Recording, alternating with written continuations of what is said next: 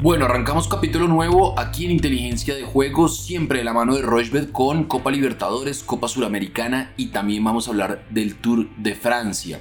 Terminó la Eurocopa con Italia campeón, terminó la Copa América con Argentina campeón y pues ya nos metemos entonces en fútbol continental porque esta semana se reanudan los octavos de final de cada una de las dos competencias, así que pues muy atentos a lo que va a pasar en los torneos continentales de la Conmebol de equipos, donde están el Junior y el América en Copa Suramericana y bueno, los grandes equipos del continente en la Copa Libertadores. ¿Qué más, Alfredo? ¿Cómo va todo? Bien, Sebastián, todo muy bien y como usted lo decía, pues se cierran ya copas continentales, copas de, de selecciones y abrimos un capítulo interesantísimo, obviamente, con clubes y con la Copa Libertadores y la Sudamericana, que son dos torneos súper apasionantes. El fútbol en Sudamérica no va a parar, eh, así que eso es una muy buena noticia y también vamos a poder apostarle a partidos amistosos de clubes europeos que ya empiezan esta semana pretemporada. Entonces, por ese lado, súper bien y aparece los Juegos Olímpicos ya la próxima semana aparece pues ya obviamente se abre un espectro enorme de apuestas que podemos hablar y, y pues, discutir e inclusive pues hacer cosas divertidas acá en inteligencia de juego por ese lado. Entonces, un capítulo cargado de fútbol, pero pendientes que los próximos capítulos serán de mucha diversidad y eso también juega pues, a nuestro favor para poder hacer ganancias con cosas diferentes y seguir pues eh, ampliando el panorama de inteligencia de juego. Bueno, metámonos entonces de lleno en Copa Libertadores porque hay unos partidos tremendos. Boca Juniors juega contra Atlético Mineiro en la Bombonera, esto va a ser el martes. Boca paga 2.25, Atlético Mineiro paga 3.25 y el empate paga 3.30. Cerro Porteño Fluminense, Cerro Porteño paga 2.65, el empate paga 3.05 y Fluminense paga 2.80, es el favorito.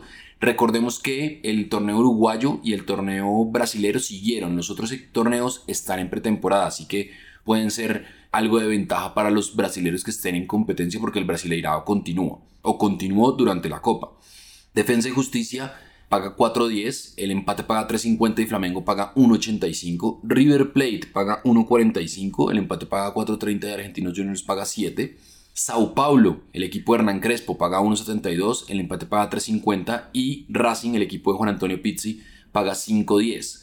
La Católica de Chile paga 3.95, el empate paga 3.55 y Palmeiras paga 1.88 se está a la espera de lo que va a pasar con Miguel Ángel Borja porque ya en el Junior no va a seguir y el dueño de los derechos federativos es el Palmeiras. Y Vélez Barcelona, Vélez que tiene nuevo arquero, Carlos Lampe, el de Bolivia. Vélez paga 1.97, el empate paga 3.50 y Barcelona de Ecuador paga 3.65. Entonces, en Boca Mineiro, yo me voy a ir con el más de 1.5 goles. En Cerro Porteño Fluminense me voy a ir con la doble oportunidad para Fluminense, eso paga 1.44. En Defensa y Justicia Flamengo me voy a ir con el más de 1.5 goles. En River Argentinos me voy a ir con que River, con goles de River, es decir, total goles de River, más de 1.5 goles. Eso paga 1.64. Y en Sao Paulo Racing me voy a ir con el más de 1.5 goles también. Yo creo que son partidos abiertos, hay equipos que están volviendo de la pretemporada o están apenas entrando en su recta de competencia. Y en Vélez Starfield Barcelona me voy a ir con el ambos equipos marcarán sí. Es una cuota de 6 eventos que va altísima, 12.59, le va a meter 25 mil pesos y el pago potencial son 314 748 pesos. Más de 1.5 goles en Boca Mineiro, doble oportunidad para Fluminense, más de 1.5 goles en Defensa y Justicia Flamengo, más de 1.5 goles de River en River Argentinos, más de 1.5 en Sao Paulo Racing y Vélez Starfield Barcelona, ambos equipos marcarán sí. Eso paga 12.59, 314.748 pesos. ¿Qué le gusta a usted de esta combinada, Alfredo? Bueno, sí, es verdad, Sebastián, es un torneo pues que está muy muy apretado y que ya pues, en octavos de final es difícil vaticinar qué va a pasar, especialmente considerando pues que hay una para importante pues por este torneo de Copa América y demás, entonces es muy llamativo saber cómo llegan los equipos, eh, si llegan bien de piernas, eh, si tuvieron buena pretemporada para volver a, un partido tan importante como puede ser el de octavos de final de una copa. Entonces, pues por ese lado eh, me parece que pueden ser partidos muy apretados con pocos goles y no creo de verdad que, que veamos goleadas por un lado u otro. Además, viendo tanto Libertadores como Sudamericana, me parece que las llaves están muy, muy apretadas, muy buenas. Eh, no hay equipos que estén sacando tanta diferencia. Entonces, por ese lado, me parece que es súper llamativo. Como dato, estaba viendo los octavos de final del año pasado de la mm, Copa Libertadores y en los partidos de ida de octavos, en cinco de esos partidos hubo menos de 2.5 goles. Entonces, ojo que esa tendencia está importante, me parece que puede ser tranquilamente una Copa Libertadores que tenga bastantes partidos con menos de 2.5 goles en esta fase de octavos de final. Entonces, mucho cuidado por ahí. Base a eso, voy a hacer una apuesta simplemente de ganadores para esta semana porque me llama la atención que el miércoles y jueves hay partidos muy atractivos, entonces seguramente en el capítulo del miércoles como usted lo decía, ya vamos a estar hablando mucho más de eh, goles o de otras cosas para esos partidos. Yo aquí voy a hacer una combinada de toda la semana, de partidos de martes, de miércoles y jueves, con cuatro ganadores. Me parece divertida, empecemos así a ver qué pasa, como para arriesgar mucho y poder tener un capital interesante si se da, o si no, pues asegurarnos una combinada más, más sencilla con el capítulo del miércoles. Entonces, por ese lado, vámonos con dos ganadores de local y dos ganadores de visitante. Los dos locales que me gusta para que ganen sus partidos son Vélez, que va a recibir a Barcelona de eh, Guayaquil. Me gusta cómo terminó jugando Vélez y en Argentina le ha ido muy bien. Y River, que va a recibir a un equipo pues, que conoce muy bien porque es de ese mismo país, que es Argentinos Juniors. Me parece que es un partido súper atractivo y creo que River pues hace respetar el Monumental. Entonces, Vélez y River ganan sus partidos de local y me gusta también que Defensa y Justicia que va a recibir a Flamengo, pues ahí sí Flamengo me parece que tiene las, de ganar los brasileños cuando van eh, a mm, jugar de visitante, sobre todo en octavos de final y en estas pues etapas me gusta, me parece que no se esconden, entonces me gusta que Flamengo le gane a Defensa y Justicia y me gusta que Palmeiras le gané en Chile a la U Católica de ese país. Obviamente es súper arriesgada porque son dos equipos brasileños que deben ganar de visitante y dos equipos argentinos que deben ganar de local. Pero empecemos así, curiosa, diferente, para ver cómo empezamos con Copa Libertadores. Estos partidos van a ser de martes a jueves. Ya lo dije, el capítulo del miércoles hacemos una combinada más segura y más, más específica. Pero esta solo de ganadores, la cuota es altísima, de cuota de 10.53, apenas 30 mil pesos el pago potencial es una locura, 315 mil pesos. Entonces empecemos por ahí de una forma divertida con Copa Libertadores octavos de final. Muy bien, un poco arriesgado usted solo irse con ganadores, pero vale la pena porque pues son partidos que van a estar muy buenos, muy buenos, la verdad que vale la pena tenerlos presentes. En Colombia, Perú y Argentina, Brasil, hay que decir que le pegamos a esa. Colombia, Perú, ambos equipos marcan y total de corners más de 7.5, eso pagado 63 y que lo Chelso recibía amarilla. Eso pagaba 3.20. Apostamos 25 mil pesos y la cuota era de 8.42. Ganamos 210 mil 400 pesos. Eso hay que decirlo porque, pues bueno, hacía rato no le pegábamos a una combinada en inteligencia de juego. Nos vamos ahora a Copa Suramericana porque hay cosas interesantes. Liga Deportiva de Quito va a jugar contra Gremio. Liga paga 1.72, Gremio paga 4.20. Gremio es el último del Brasileirao y acaba de contratar a Luis Felipe Scolari. El empate paga 3.65. América de Cali con Juan Carlos Osorio paga 2.85. El Atlético Paranaense paga 2.43 y el empate paga 3. Sporting Cristal paga 1.95. El empate paga 3.35 y Arsenal de Sarandí paga 3.50. Independiente del Valle que viene de la Libertadores paga 1.90. Va a jugar contra Bragantino, el equipo de Red Bull que paga 3.60 y el empate paga 3.50.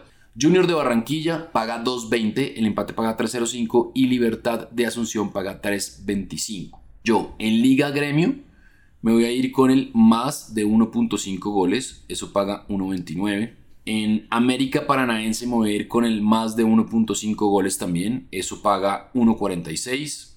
En Independiente del Valle Bragantino me voy a ir con que Independiente del Valle hace más de 1.5 goles, es un equipo muy muy bueno más de 1.5 goles, eso paga 2.10, es decir, que al menos hace dos goles en el partido en Independiente del Valle. Y en Junior Libertad Asunción me voy a ir con el ambos equipos marcan sí. La cuota es de 7.55, le va a meter 20 mil pesos y el pago potencial son 152 mil 86 pesos. ¿Qué tiene usted de Copa Sudamericana, Alfredo? Bueno, Sebastián, vamos a ser más precavidos obviamente con la Copa Sudamericana. Acá sí vamos a meterle a goles y aquí me parece que pueden haber los partidos también muy apretados. El menos de 2.5 goles me llama la atención en varios partidos, especialmente en uno que es el clásico de Montevideo. Qué lindo partido en torneo continental nacional de Montevideo recibiendo Peñarol.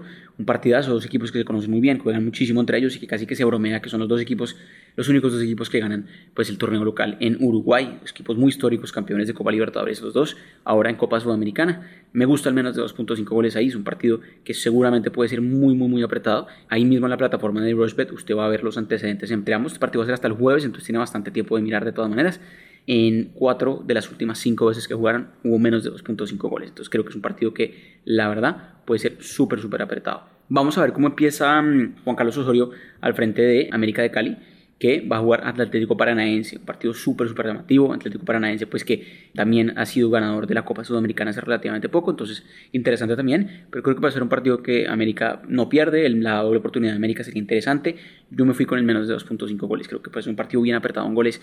Vamos a ver qué pasa. Osorio debe enfilar esa defensa bien del América y puede sacar un buen resultado de local. Entonces me gustó el menos de 2.5 goles ahí. Y el más de 1.5 goles, o sea, dos goles o más, sí me llama la atención en varios partidos que creo que pueden ser muy abiertos, se conocen bien los equipos han jugado entre ellos últimamente y sobre todo me parece que son equipos que van bien adelante y son equipos que atacan muy bien y son partidos que tranquilamente podrían ser de Libertadores. Liga de Quito recibiendo a Gremio, por ejemplo, muy buen partido. Ahí me parece que el más de 1.5 goles debería darse, dos goles o más en este partido tranquilamente puede darse. Las últimas dos veces que jugaron entre ambos esto se dio. Táchira recibiendo a Rosario Central. Ya sabemos que los equipos venezolanos ofrecen ventajas y rara vez un partido involucrando a un equipo venezolano pues tiene menos de 2.5 goles. Me parece que puede tener dos o tres goles este partido, entonces me gusta. Independiente del Valle recibiendo a Bragantino de Brasil, un partido interesantísimo. Independiente del Valle también pues ganador de Copa Sudamericana hace relativamente poco. Creo que ese partido también tiene dos goles o más. Entonces, más de 1.5 goles en tres partidos y menos de 2.5 goles en otros dos. La cuota es de 5.23. De todas maneras, es muy, muy llamativa. 35 mil pesos y el pago potencial son 183 mil pesos. Nos vamos con esa para Copa Sudamericana. Muy bien, ahí está entonces, ya saben, Libertadores y Sudamericana toda esta semana, buenísimo porque vuelve el fútbol continental de equipos y estaremos aquí obviamente muy atentos a lo que pase con Junior, con América y con pues obviamente los grandes equipos del continente. Vamos a hacer una pausa cortica y ya venimos aquí en Inteligencia de Juego y acuérdense, arroba inteligencia en Twitter para que nos conectemos por ahí. Nuestra plataforma es fácil de navegar, además de tener una notable estabilidad. Juega en rushbet.com. Bueno, continuamos en inteligencia de juego, toda la mano de Rushbet, porque con Rushbet apuestas y ganas pensando. Apuestas para la etapa del martes. El favorito es Wood Van Aert, paga 6.50 en cuanto al Tour de Francia. El líder sigue siendo Tadej Pogachar. A la Philippe paga 10, es una etapa con mucha montaña, pero con llegada en plano, es decir, después del último premio de montaña hay un descenso prolongado. Wood Van Aert del Jumbo puede ser un buen hombre y también está por ahí Omar Fraile, el hombre de la Astana, que también es el campeón nacional de España. Para la clasificación de la montaña, Wood Pools paga 3.50 y Nairo paga 3.50. Yo me iría con Nairo.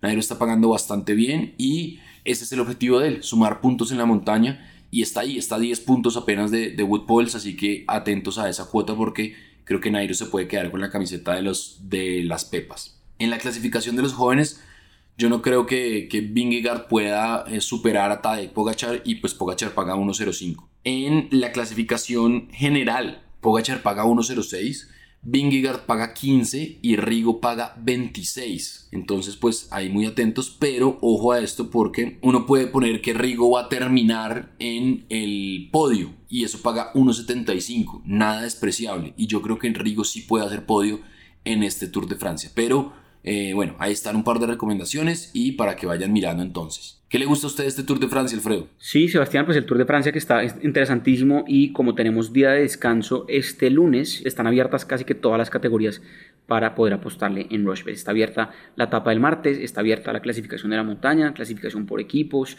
de los jóvenes, eh, obviamente de puntos también y por supuesto la clasificación general con un Tadej Pogachar que como usted lo decía, pues está inspiradísimo, una ventaja súper cómoda en el primer puesto y apenas paga 1.06 para ganar el Tour de Francia, parece ya sentenciado. Rigo que está segundo en la general, paga 26 para ganarse el Tour. Obviamente pues difícil, pero llamativo que pague eso.